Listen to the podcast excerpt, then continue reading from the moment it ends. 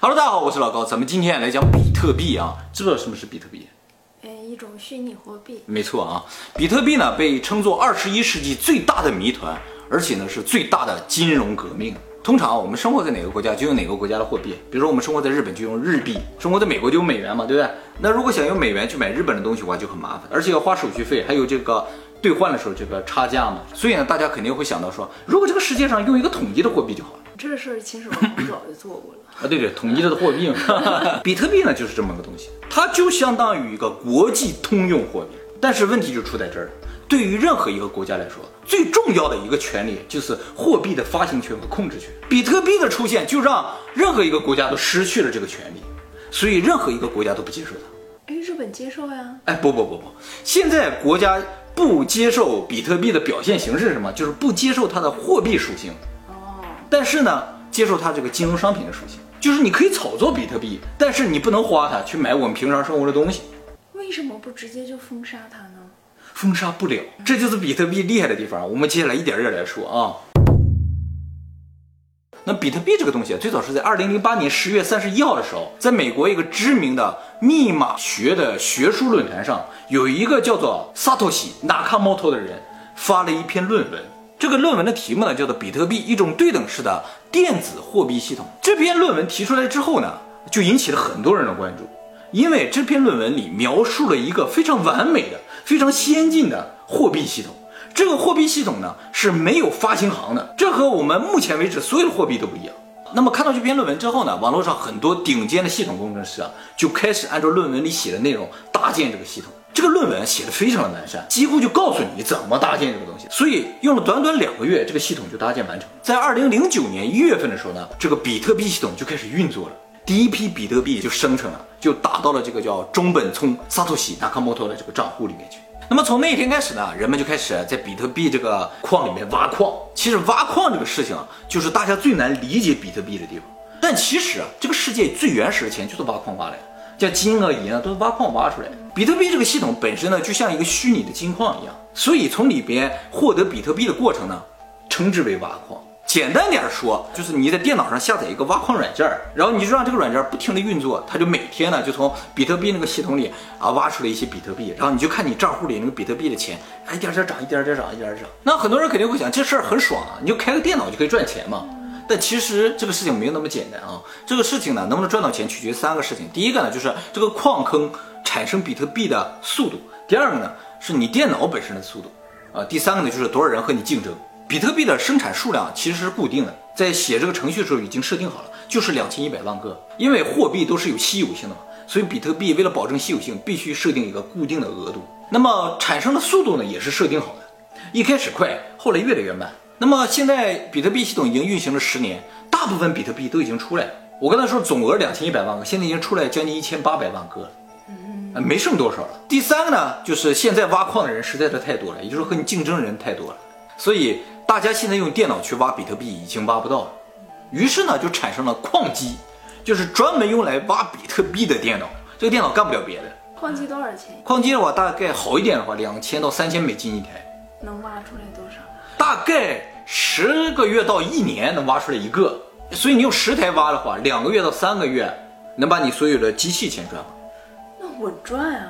是稳赚，但是我说了出币的速度越来越慢，而且比特币现在是一万美金一个，两个月、三个月之后可能一美金一个，而且挖矿这个过程中消耗大量的电，它和我们普通电脑的消耗的电量是不一样的，哎，简直就是一个超大的空调的那种在这运作的感觉，哎，一般家里还放不下十台。那么老高以前啊也是挖过比特币 啊，这个也挖到了一些啊。那么这个中本聪的账号呢，估计有一百万个比特币，总价值呢一百亿美金。但是呢，他这个账号到现在为止一个比特币也没往外花过，就没用过，也没有换过钱，这都存在那里。在这个比特币刚一出来的时候，就二零零九年、一零年附近的时候，那时候比特币完全不值钱，有人花一万个比特币啊买了两个披萨。就相当于花一亿美金买了俩披萨。那么在今天节目的最后呢，老高会教给大家一个。吓死我了！我以为到最后了。还没到最后，还没讲完。在今天影片的最后呢，老高会稍微分享一下老高在金融行业打拼这么多年的一点经验啊，希望对大家在投资这方面稍微有一点点的帮助啊。那么简单总结一下比特币的优缺点啊。它第一个优点呢就是价值恒定，因为它的个数是一定的，就是两千一百万个，像金子一样，像金子一样。而且呢，它不是任何国家发行的。你们比如说日本发行的日币，一旦日本打仗了，就变成纸了。哎，但是比特币不是任何国家发行的，它不会受到国际形势的影响，不存在贬值的问题啊。大家手里的纸币是最容易贬值的，国家一旦不停印的话，大家在不知不觉之中啊，这个钱就变得不值钱了啊。那么比特币第二个特点呢，就是安全。它比你银行里的钱啊，比你手里的纸币啊都安全。纸币是最不安全的，因为揣在兜里可能被人偷走，那可能一把火也就烧光了嘛。但是比特币是一个数字，存在网上的一个数字，而且加密过，非常的安全。它安全的同时呢，就是一旦你丢掉，就再也追不回来了。就是这么的安全，对你安全，对别人也安全。就所以说，如果黑客一旦获得了你的密码，控制了这笔钱，把这笔钱转出去了，你找警察也没用，追不回来的。第三个呢，就是非常低廉的手续费。这个比特币打钱原则上是不需要手续费的。要发生手续费也是非常低廉的，这和银行不一样。银行打钱，反正动不动就收你不少手续费，而且跨国的话还有限额。对对，有限额，而且会收取你的这个兑换时候的这些各种各样的差价。哎，呃，国家也好，银行也好，主要就是挣这手续费。你要没有手续费了，而且想打谁就打谁了，国家控制不了这些钱了。国家就怕控制不了钱，控制不了钱就控制不了人。国家现在对于比特币的主要政策呢，就是允许你进行炒作。你炒作了，我还是可以挣你手续费的，但是就不允许你花，而且你在交易所赚了赔了，他都知道嘛，所以就可以征收你的所得税啊，征收一些什么啊，所以国家愿意你去炒作比特币，但不愿意你花它。那么从比特币的这个属性来看的话，它要比我们现在使用的任何货币都优越，这就直接威胁到我们现在所有的国家发行的货币。所以呢，二零一八年的时候呢，国际货币基金组织呢就发出了一个重要声明，它就警告所有的央行。说你们呢必须发行自己的虚拟货币以对抗比特币，不然的话迟早就要被比特币彻底攻陷。就是大家不再信任银行了，而信任这种非常安全的、就不会贬值这种货币。那么比特币这么优秀，它有没有什么缺点？它缺点也是很明显的啊。它第一个缺点呢，就是比特币的交易是不可逆的。就像我刚才说的，你钱一旦打到别人账户，就不可能追回来，除非他打回来给你。第二个呢，就是特别容易忘记账号和密码。银行可以通过身份证验证说给你重新设个密码，但这就没有，所以只有一个密码是你死了都要记住的。一旦你失忆忘记了，钱就没有了。老高当年挖的那些比特币全都忘记了密码。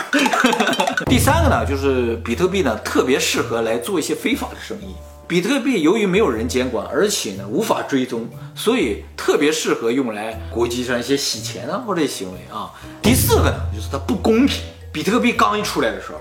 大家都不知道呀，是吧？你要让全世界人都知道了话，那不就是大家重新分配这笔财富的一个机会嘛？但是只有那少部分人知道，我爸妈肯定还不知道。对呀，所以作为一个国际能够通用的货币的话，那这个分配有问题了。现在人只能花一个一万美金的价钱去买。第五个呢，也就是比特币最大的问题呢，就是比特币这个系统是可复制，它这个论文也好。还有他后来搭建这个系统，因为是网上的人们共同搭建，所以是个开源的系统。这两个部分都是公开的话，谁都可以创建自己的货币。到目前为止，世界上的这个虚拟货币总共有五千多种，所以究竟哪一个能成为世界通用的唯一货币，那就不一定了。说到这儿，大家肯定对于比特币里面一个部分呢产生很大的好奇，就是我一直没讲的部分：中本聪是谁？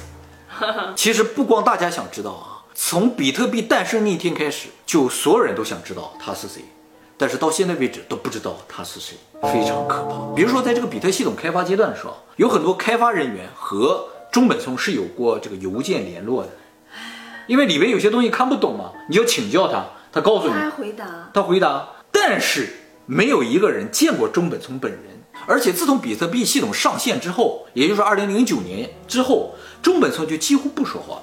人们通过分析他的邮件和论文，发现啊，他有故意隐藏自己身份的这个嫌疑。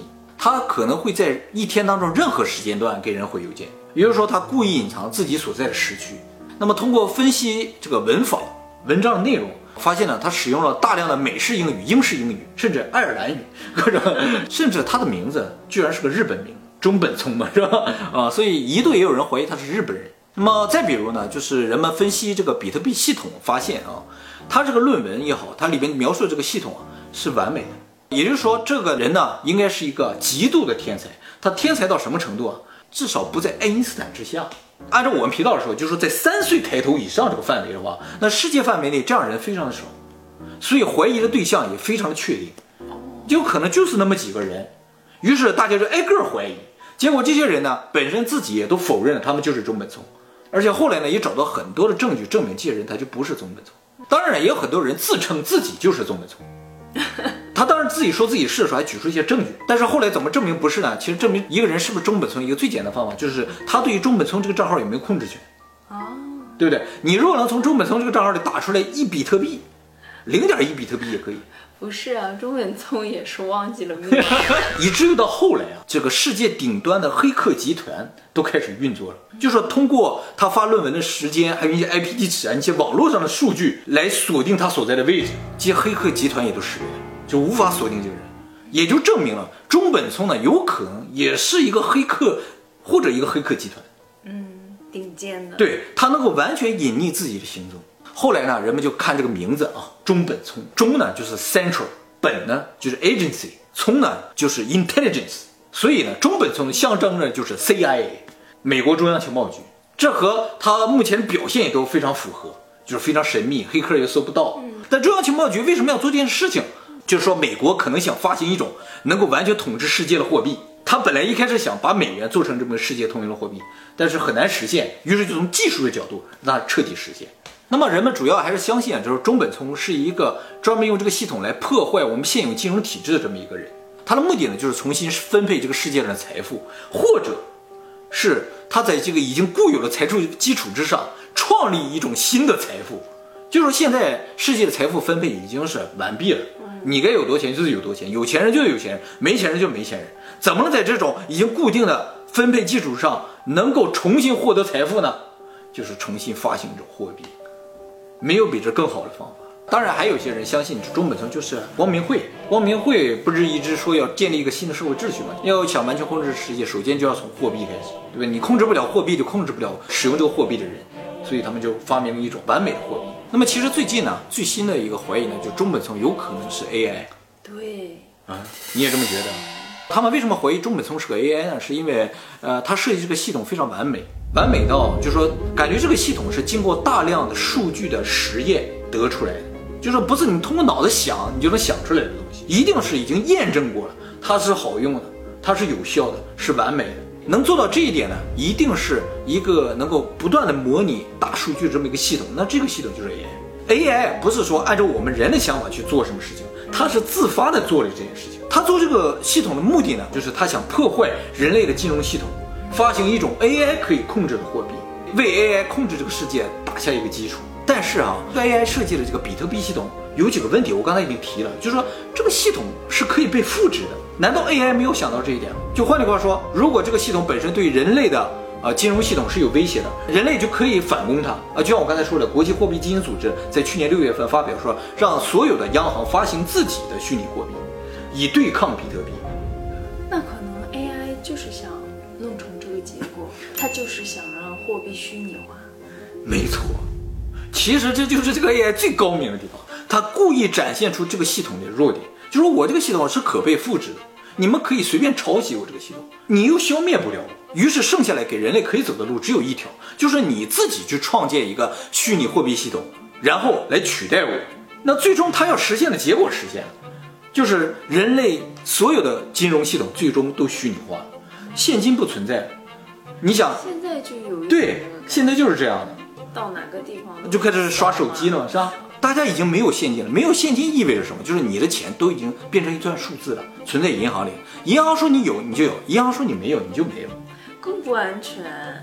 就是整个社会所有人的资产都在这个虚拟系统的监视之下，每个人有多钱都知道。所以从这个角度来说，比特币系统就完全推进了整个人类的金融的这种虚拟化，那钱还是放在手里是最安心的，没有用谁也，控制不了。没有用，因为国家一定会让它虚拟化的，因为不虚拟化就控制不了。所以从这一点上来说，AI 就逼迫人类走向 AI 想让人类走向的道路，它的智商远远在我们之上，因为因为这我们已经没有路可以选了。